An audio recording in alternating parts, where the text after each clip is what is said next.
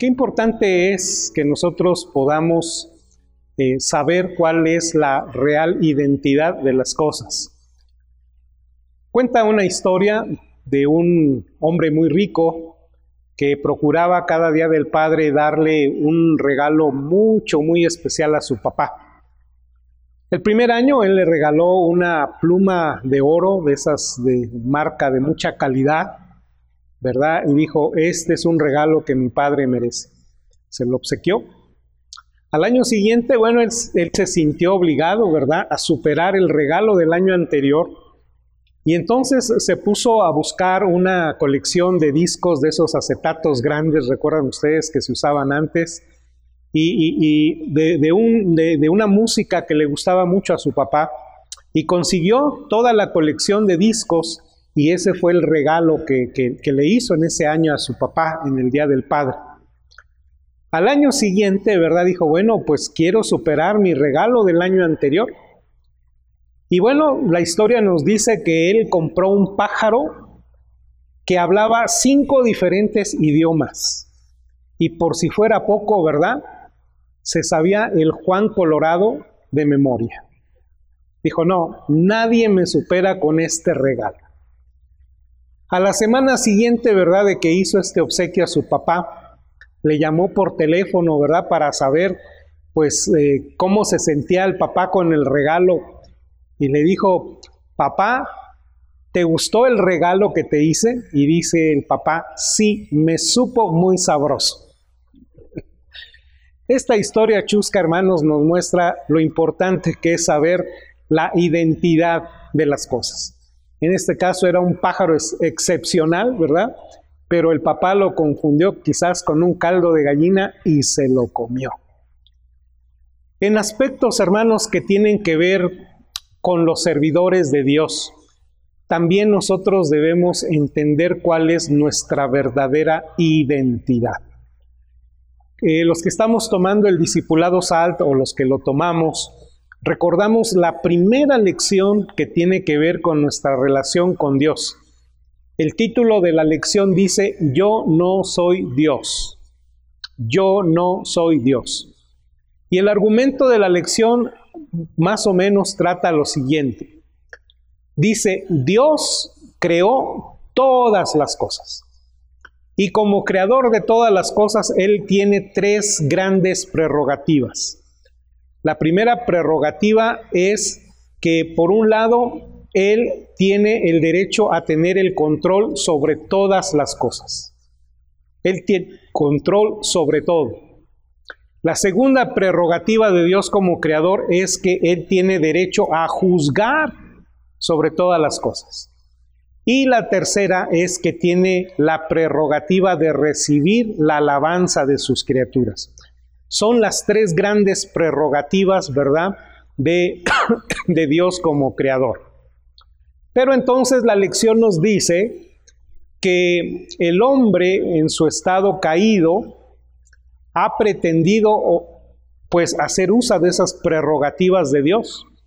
Y si no, miren ustedes, los seres humanos tenemos la tendencia a ejercer control sobre las cosas y sobre los demás. Queremos tener el control y muchas veces nos sentimos incómodos cuando no los tenemos, ¿verdad? Los padres queremos tener control de nuestros hijos, queremos tener control de nuestras finanzas, queremos tener control de lo que sucede en nuestro trabajo, queremos tener el control absolutamente de todo, ¿verdad? En segundo lugar, los seres humanos en nuestra naturaleza caída, tenemos otra, queremos usar otra prerrogativa que solamente le compete a Dios, que es la de juzgar las cosas. Juzgamos a las personas, ¿verdad? Nos atrevemos a emitir juicios. Y muchas veces esos juicios son emitidos en base a lo que yo creo que es correcto, ¿verdad? Y entonces juzgo como bueno o como malo las cosas. Y en tercer lugar, los seres humanos en nuestro estado caído, dice esta lección, también le quitamos a Dios la prerrogativa de la alabanza. Y quizás nosotros no buscamos ser adorados, pero buscamos la aprobación de los demás. Esas son las tres eh, cosas que manifiestan nuestro estado caído. Y sigue la lección diciéndonos que bueno, qué diferente el Hijo de Dios en carne humana. Cuando Jesús estuvo aquí en su, en su vida terrenal, nosotros vemos que a diferencia del hombre caído, en primera instancia, ¿verdad? Él no buscó controlar todas las cosas, porque sabía que todas las cosas estaban en el control de su Padre, pero en su estado humano, Él no buscó por la fuerza tener control de todo, ¿verdad? Segundo, Él no juzgó, repito, no en su estado de, de, de, este, de Dios cuando vendrá a juzgar a todo hombre, pero en el tiempo de su vida terrenal, Él no juzgó, dice, yo no juzgo a nadie, ¿verdad? Porque Él no vino para juzgar, Él vino para redimir en su primera venida.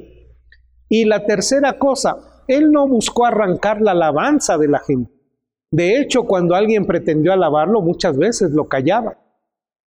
Entonces, nosotros tenemos aquí el contraste. Ahora, ¿por qué les menciono eso? Porque cuando nosotros vamos a la experiencia de lo que llamamos hombres de Dios o siervos de Dios, muchas veces esperamos que tales hombres sean personas que tengan control sobre todo. O por lo menos hay muchos que tratan de ejercer su ministerio tratando de controlar a los demás. Y yo sé que ustedes saben tal vez de congregaciones donde el pastor literalmente lo que dicen se hace. Mire usted, déjeme darle un ejemplo. Mi mamá y mi papá estuvieron en una iglesia donde para poder salir de vacaciones tenían que pedirle permiso al pastor para salir. Y además de eso, tenían que regresar cuando el pastor decía. Yo me acuerdo que una vez nos invitaron de vacaciones a mi, a mi esposa y a mis hijos, a mí yo recuerdo que mi papá venía pero volado de regreso acá a la ciudad de Morelia porque el pastor le había dicho a mi mamá que la quería ver en el culto esa noche. Quería tener que el control. Y así hay personas, ¿verdad? En el ámbito religioso que quieren tener el control. Estoy poniendo un ejemplo, pero esto lo podemos encontrar en cualquiera de las esferas eh, del ser humano. Pero bueno, vamos a otro aspecto, al aspecto de juzgar. Y entonces hay personas que se sienten con ese derecho.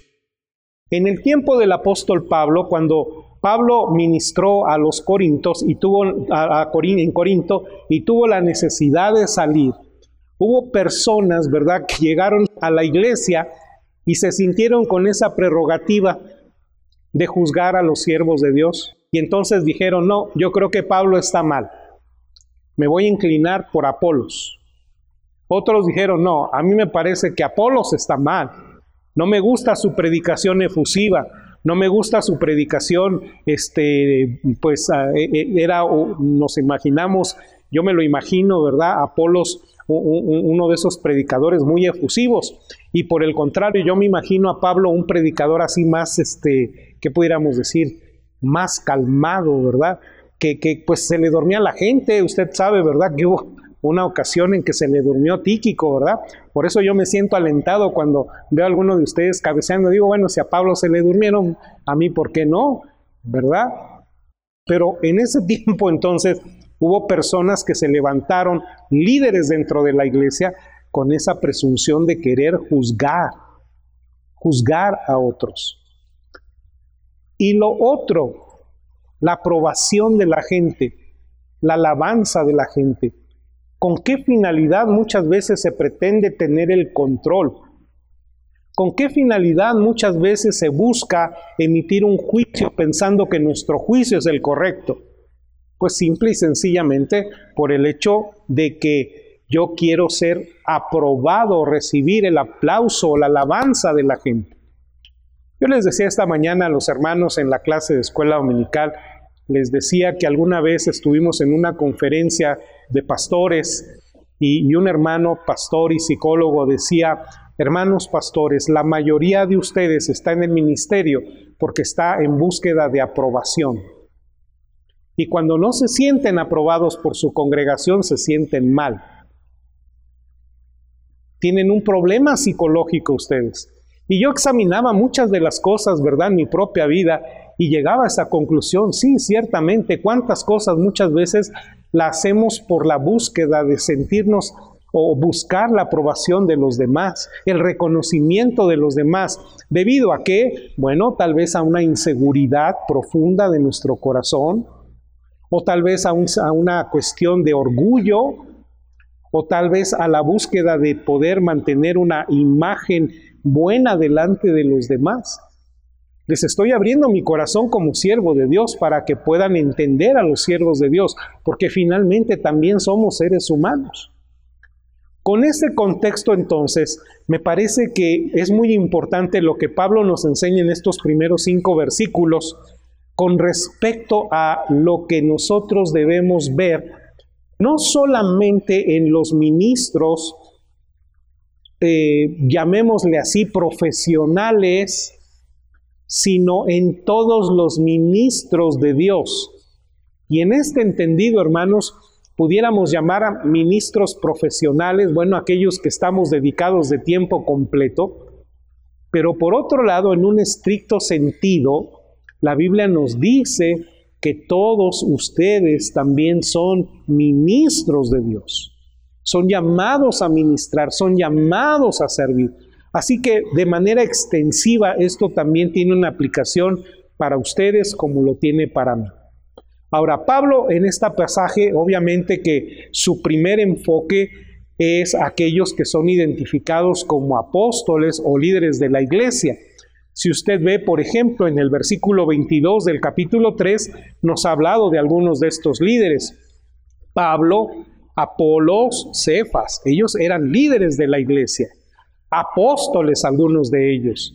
Y entonces en el versículo número 1 del capítulo número 4, Dice, así pues, ténganos.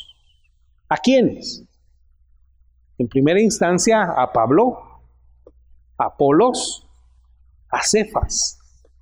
¿Cómo nos debe tener o considerar la gente? Y entonces hay dos descripciones que nosotros encontramos en el versículo número uno. Dice, ténganos los hombres por servidores de Cristo ténganos los hombres por servidores de Cristo. En algunas otras versiones, esta palabra servidores se ha traducido como esclavos. Ténganos los hombres como esclavos de Cristo. Y el término esclavo en el idioma griego puede venir de dos diferentes palabras. Una que tal vez usted ha escuchado mucho, que es la palabra doulos, ¿verdad? Esclavo. En el tiempo de, Pablo había muchos esclavos, pero en esta porción en particular no se utiliza la palabra doulos, sino la palabra juperetes. ¿Y qué era un juperete? Bueno, yo sé que tal vez ustedes han visto en alguna ocasión películas de esas antiguas donde había un gran barco que tenía un capitán, un señor del barco, y generalmente en la parte baja del barco había remeros, esclavos, encadenados, ¿verdad? Si usted ha visto, por ejemplo, la película de Ben Hur, ¿verdad? Habrá visto que este personaje de Ben Hur en algún momento dado, ¿verdad? Tiene, eh, tiene esa, eh, esa tarea de ser un juperete, es un remero, un remero. Y cuando nosotros pensamos en ese tipo de remero, pues si nosotros pensamos en términos de, qué le pudiera decir, en términos de, de, nivel, los remeros o los que servían como remeros en el barco eran los de qué? De más bajo nivel. Los de más bajo nivel. Yo no sé si usted aquí puede empezar a vislumbrar el contraste con lo que pudiera ser eh, el ámbito religioso el día de hoy. Pero, por ejemplo, hace muchos años todavía era, era común escuchar que a quienes desempeñaban el ministerio cristiano se les daba el título de reverendo. En estos días hemos tenido que estar revisando los documentos de mis suegros, ¿verdad? Por las situaciones que tenemos ahí en casa y, yo le estaba viendo su, este, su acta de matrimonio y usted sabe, ¿verdad?, que hay una parte donde dice oficio y ahí dice reverendo, ¿verdad? Reverendo. Pero mire usted el contraste, ¿no? Reverendo es un término de dignidad, de altura, de prestigio. Y quizás, bueno, en los países este, donde eh, eh, el movimiento cristiano tiene mucho auge, como lo tuvo quizás en Estados Unidos en algún tiempo, un reverendo era una posición de mucha autoridad. Pero cuando nosotros vamos a la escritura, la escritura dice, y Pablo se identifica a sí mismo como uno de tantos remeros. Porque alguien pudiera decir, bueno, dentro de ese grupo de remeros tal vez alguien había de más importancia que otro. Y Pablo dice, no, yo no soy mayor que Apolos, y tampoco Pedro es mayor que mí, que yo. Todos somos qué? remeros, remeros en el barco. Pero generalmente esos barcos tienen un señor. ¿Y a quién debían exclusivamente obediencia a esos remeros? Evidentemente que al señor del barco. Entonces, esto lo pensamos en términos de quienes ejercemos el ministerio pastoral o los apóstoles. Pero repito, creo que esto también tiene una extensión a todos ustedes, porque también ustedes en un sentido son ministros de Dios, han sido llamados a servir. Y entonces no hay escalafones, ¿verdad? No hay rangos. Todos somos remeros en el barco del Señor. Y el Señor es el único Señor, el que da las órdenes y nosotros tenemos que qué? Que obedecer que obedecer. Entonces no nos creamos, ¿verdad? Pájaros de cinco idiomas que cantan el Juan Colorado de memoria. Somos, ¿verdad? La gallinita que sirvió de almuerzo para, para el Señor que se la comió. Bien, hay otro título que se les da. Administradores de los misterios de Dios administradores de los misterios de Dios. Otro término que conocemos muy bien es el término mayordomo, ¿verdad? Mayordomo de los misterios de Dios. Y entonces tenemos que preguntarnos qué es un misterio. Un misterio en la Biblia es una verdad que estuvo oculta durante el tiempo antiguo, pero que llegado su momento fue dada, se reveló, fue dada a conocer a los hombres. En este caso particular, podemos hablar del misterio del Evangelio, ¿verdad? Los misterios del reino de Dios. Jesús decía a sus discípulos, a ustedes son dados a conocer los misterios del reino de Dios a los judíos, ¿verdad? Esos misterios les eh, se los mantuvieron con los ojos velados, no los pudieron ver.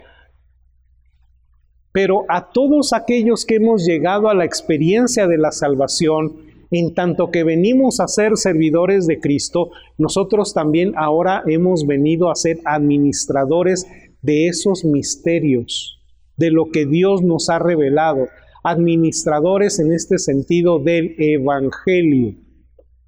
Sí, hay muchas cosas en las que nosotros debemos practicar la buena mayordomía, la mayordomía integral como nosotros le llamamos. Pero particularmente Pablo en este pasaje y en este contexto está hablando de poder ser buenos administradores de ese evangelio que Dios puso en nuestras manos.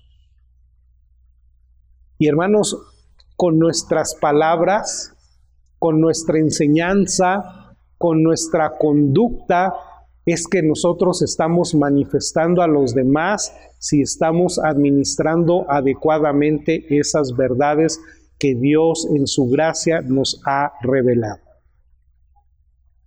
Entonces, un administrador o en este caso un mayordomo no es el dueño, ¿verdad? No es el dueño, nosotros no somos dueños del Evangelio en este sentido, como para poder decir qué si enseñamos y qué no enseñamos, o como para poder cambiar lo que el Evangelio nos dice, nosotros tenemos que ser buenos administradores de esta verdad de Dios. Y por eso, hermanos, la importancia de que nosotros como siervos de Dios podamos conocer a profundidad la verdad de Dios, la doctrina de Dios. Hoy en día como que los cristianos nos hemos vuelto un tanto flojitos, ¿verdad? Para poder estudiar esos asuntos de la doctrina. A mí me sorprende cuando yo leo, ¿verdad? Aquellos teólogos bautistas del siglo XIX, empiezo a, leer, por ejemplo, al doctor Mullins, o, leo a otros, a, otros autores de, muchos años atrás, y digo, ay, qué, qué, qué, qué qué desarrollo de pensamiento. La verdad es que cuando a veces comparo los escritos de ellos con teólogos más modernos, digo, no, qué barbaridad, como, como que, como que, pues de repente como que dicen los, los, chavos, chafeamos, ¿verdad? Como que se nos ha hecho a las nuevas generaciones un tanto difícil el profundizar en estas cuestiones de doctrina. Usted lo puede ver, programe una conferencia en cómo ser feliz en el matrimonio y se llena nuestro templo. Pero convoque a una conferencia sobre doctrina cristiana donde se va a hablar alguna de las doctrinas relacionadas con el Evangelio y pocos son los que responden. Pero mire, Dios nos está diciendo aquí en su palabra, somos administradores de esos misterios. Así que debemos saber qué tenemos en nuestras manos, ¿verdad? ¿Qué sabemos qué, tenemos en nuestras manos? Imagínese, vamos a poner una ilustración, que usted tiene una persona muy apreciada de usted y que esta persona le aprecia y le tiene mucha confianza y entonces le pone en sus manos una caja que dice, mira, voy a salir de viaje, esto es muy valioso para mí, pido que por favor tengas cuidado de ello. Obviamente que quizás, pues, más que curiosidad por el sentido de responsabilidad, le pregunte, bueno, ¿y qué es lo que tengo que cuidar? Usted tiene que saber lo que ha sido puesto en sus manos para cuidarlo apropiadamente. Y esta entonces es la tarea de un administrador, hacer un buen uso de ella. Ahora, vamos al versículo número 2. Ahora bien, ¿qué es lo que se requiere de los administradores? ¿Qué se requiere de los administradores? Que cada uno sea hallado fiel. Que cada uno sea hallado fiel. O sea, Dios, el Señor no solamente nos ha llamado como servidores en su barco, sino también ha puesto en nuestras manos algo muy valioso y espera que cada uno de nosotros sea hallado fiel. Que eso que Dios ha puesto en nuestras manos podamos en un momento dado llevar adelante nuestro desempeño, que podamos decir cuando nuestro Señor nos pida cuentas, que hubo fidelidad en lo que Él puso en nuestras manos. Y no solamente responsabilidad, Pablo nos dice, bueno, finalmente de quienes están al frente de la iglesia, sea Pablo, sea Apolo, sea Pedro. Él dice que se espera que la fidelidad sea encontrada en quién? En cada uno. Porque hermanos, un día cada uno de nosotros va a estar delante del juez y va a tener que rendir cuentas de lo que Dios ha puesto en sus manos y del uso que usted hizo de ello. Hablando en términos aquí de este misterio glorioso que, que nos ha sido revelado del Evangelio. ¿Qué hiciste con el Evangelio? Ay, pues yo sabía que eras un hombre malo y duro, ¿verdad? Que, que, que cosechas donde no sembraste, que, que recoges lo que no plantaste, yo, yo, lo, yo lo enterré. No, hermanos, Él espera que podamos ser fructíferos en, nuestro, en, esto que Dios eh, pone en nosotros. Entonces, esta es la visión, la identidad que nosotros tenemos y nuestra responsabilidad de responder fiel al Señor. Luego el versículo 3 nos dice, yo en muy poco tengo el ser juzgado por vosotros. Ahora, es interesante aquí el pensamiento de Pablo. Les decía a ustedes que el hombre en su en su estado caído, procura eh, eh, este, tomar una de esas prerrogativas que solamente le pertenecen a Dios, el ser aprobado. Y el ser aprobado implica el tener un buen juicio por parte de los demás, en este caso por parte de los otros hombres. La opinión que, que un hombre pueda tener de nosotros. Y lo que Pablo dice es, ¿saben qué? Yo estoy consciente que lo bueno o lo malo que una persona pueda pensar respecto de mí no me interesa. No me interesa. Y no porque Pablo tuviera una piel cocodrilo, ¿verdad? Que muchas veces es necesaria en el desempeño de cualquier ministerio. Póngase usted a trabajar en la obra del Señor y va a ver si no tarde o temprano va a ser objeto, ¿verdad?, de alguna crítica por parte de los demás. Pablo dice, yo en muy poco tengo el ser juzgado por vosotros. Ahora, mire, ¿a, ¿a, quién se está dirigiendo Pablo? A la iglesia. Porque la iglesia estaba tomando una prerrogativa muy propia de la naturaleza humana caída. Estaban juzgando. Y Pablo les dice, yo en muy poco tengo el ser juzgado por vosotros o por algún tribunal humano. Ahora, no es que a Pablo, como decimos, le valiera todo, sino como dice la última parte, bueno, aparte dice, ni aún yo me juzgo, ¿sí? Porque, porque dice más adelante, versículo 4 en su segunda parte, el que me juzga es el Señor. El que me juzga es el Señor. A final de cuentas, ¿quién de, de quién debe preocuparnos el juicio que se emita respecto de nuestra persona? De aquel que tiene la prerrogativa de juzgar, ¿verdad? ¿De quién a final de cuentas debemos buscar la aprobación? De aquel que merece nuestra alabanza. Ahora, yo le pregunto a usted, en su experiencia como servidor de Dios, algunos de ustedes desempeñando alguna tarea cristiana, examinando su corazón, ¿por qué, ¿por qué hacen lo que hacen? ¿Cuál es su motivación más profunda? Pudiera ser que en la motivación más profunda pudiera haber un, un deseo engañoso el deseo engañoso de ser aprobado por los hombres, de ser aplaudido por los hombres, de que los hombres puedan alimentar nuestro orgullo o fortalecer nuestra autoimagen. Y entonces, si esto es lo que nosotros pretendemos, pues estamos en un camino equivocado. Dice la palabra de Dios, aunque de nada tengo mala conciencia, no por eso soy justificado, pero el que me juzga es el Señor. El que me juzga es el Señor. Ahora, ¿qué significa esto de que el que me juzga es el Señor? Hermanos, pensando en términos académicos, ¿qué calificación se pondrían ustedes al presentar un examen delante de Dios? ¿Qué les gusta? ¿Una este, categoría de 0 a 100 o de 0 a 10? En mis tiempos era de 0 a 10, ¿verdad?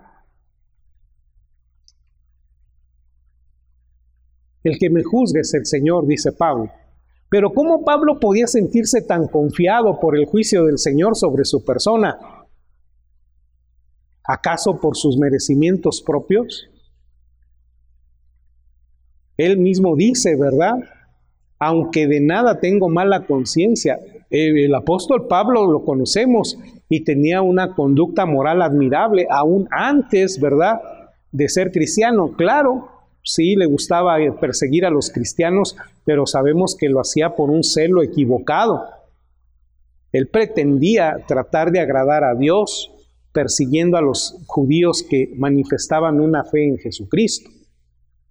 Pero su justificación final finalmente la entendía como viniendo de parte del Señor, porque él se sabía ya juzgado en la persona de Cristo. Dice, el que me juzga es el Señor.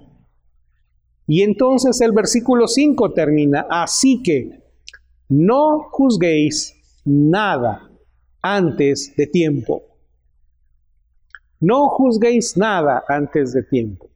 Ahora, esto de no juzgar nada antes de tiempo no significa que nosotros no tengamos que decidir, ¿verdad?, entre lo bueno y lo malo.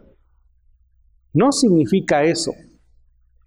Significa, en todo caso, hermanos, finalmente el juicio que nosotros podamos emitir sobre alguna persona en particular, pensando en términos de nuestros hermanos en Cristo Jesús, en términos de aquellos que predican la palabra, en términos de aquellos que sirven al Señor.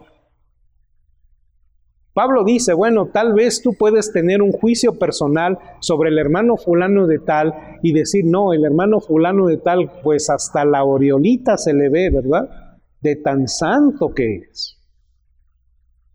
Pero cuántas veces, hermanos, en la historia de la iglesia nos hemos llevado eh, pues chascos bastante tristes, ¿verdad? De saber que esas personas que en algún momento dado la gente tenían una gran reputación, finalmente fueron sorprendidos en un grave pecado. Y entonces esa aureola que se pretendía tener, pues no era tal cosa. Lo mismo puede ser lo contrario pudiéramos nosotros juzgar a un hermano como poca cosa, como alguien sin valor, pero finalmente el juicio que yo pueda emitir tal vez difiera del juicio que el Señor pueda hacer sobre esa persona. Y yo les he dicho, yo creo que en el cielo nos vamos a llevar muchas grandes sorpresas. Personas que nosotros quizás en la vida terrenal considerábamos pues casi, casi que tocando el cielo, vamos a encontrar que van a pasar, como dice, parece que dice la escritura, de panzazo, ¿verdad? De panzazo, y otros que tal vez, pues no se les daba la importancia o la relevancia, a lo mejor ocupan un lugar de preeminencia delante del Dios que juzga todas las cosas y cuyo juicio, ¿verdad? Es un juicio certero. Entonces, ¿de quién debo preocuparme? No de los hombres. Si yo tratara de agradar a los hombres, decía Pablo, entonces no puedo ser siervo de Cristo. Yo soy un es un remero del barco del Señor. Soy un administrador de ese amo que ha puesto en mí esa responsabilidad y al que tengo que dar cuentas.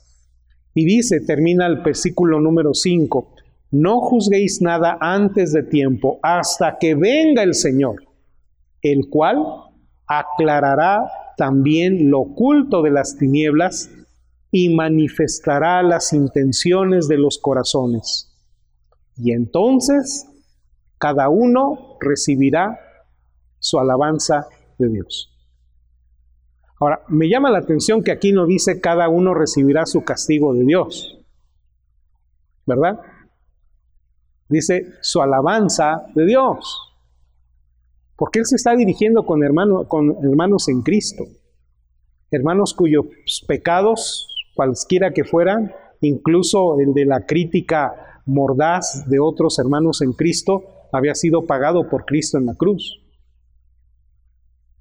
Pero el juicio que el Señor iba a dar era en función, ¿verdad?, de un reconocimiento o de una alabanza. Y eso es lo que usted y yo esperamos cuando el Señor Jesucristo regrese. Entonces, qué importante, hermanos, es que nosotros podamos tener una apropiada identidad de quiénes somos como servidores de Cristo.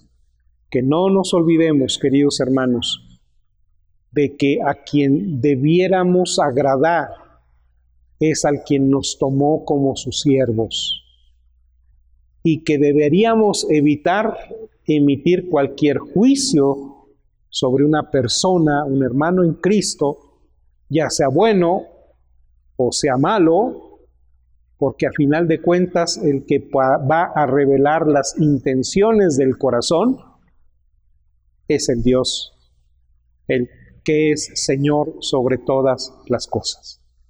Quiera Dios, hermanos, que podamos nosotros tomar mayor conciencia de nuestra posición delante de Él y buscar, como dice la Escritura, como administradores de Dios, ser encontrados fieles.